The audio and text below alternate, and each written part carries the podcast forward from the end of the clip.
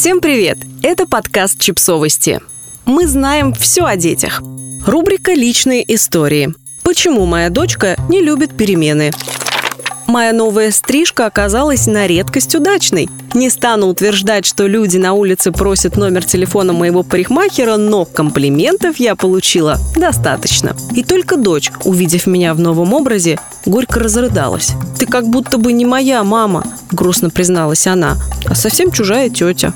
Любые нововведения и перемены для дочки – большой стресс и море негативных эмоций. Как-то мы гуляли по очень красивому прибрежному поселку, и я спросила, хотелось бы ей жить в таком чудесном месте. «Да, конечно», – беззаботно ответила малышка. «Но школу я менять не согласна, и наш дом тоже». Она по-прежнему спит с любимой мягкой игрушкой и не разрешает мне выбросить мягкое одеяло, которым она укрывалась в младенчестве. Когда после пандемии закрылся ее любимый японский ресторан недалеко от дома, она еще несколько месяцев расстраивалась при виде пиццерии на его месте. Каждый раз в начале нового учебного года она ужасно волнуется, хотя идет в знакомую школу, где встретит любимых друзей.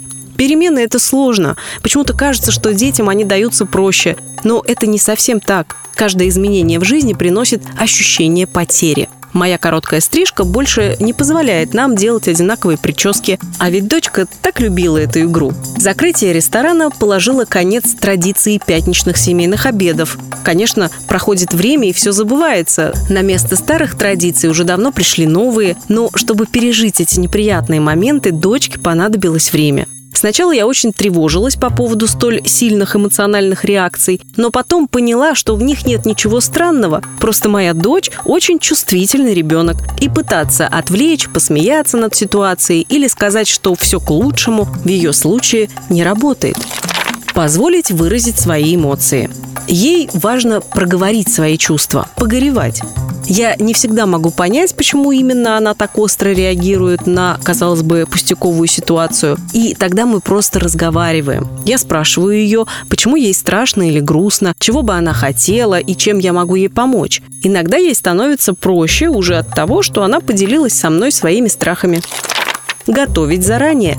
А еще я поняла, что по возможности нам лучше обсуждать все заранее. Даже если сначала дочь воспринимает идею в штыки, постепенно она может подумать и изменить свое мнение. Я заметила, что она часто возвращается мыслями к разговору, обдумывает то, что услышала, и часто приходит ко мне, чтобы повторно обсудить тему.